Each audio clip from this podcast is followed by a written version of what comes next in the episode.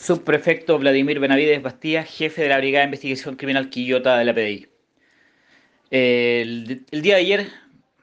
oficiales del equipo MT0 de esta Brigada de Investigación Criminal Quillota, de la Policía de Investigaciones, eh, lograron la detención de un sujeto identificado con las iniciales CASB, quien en su condición de chofer de radiotaxi se dedicaba a comercializar droga a bordo de de un automóvil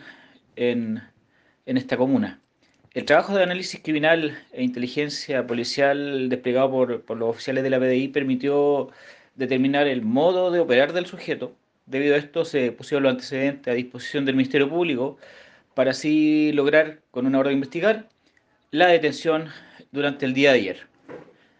Al registro del vehículo que conducía este individuo y su domicilio, los oficiales de la Policía Civil incautaron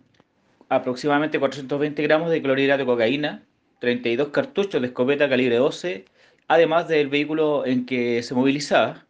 avalado todo en alrededor de 25 millones de pesos. Por lo anterior, el imputado, en concordancia con el Ministerio Público, fue puesto a disposición del juzgado de garantía de Quillota, instancia en que será formalizado por los delitos de tráfico de droga y tenencia o porte de armas sujetas a control.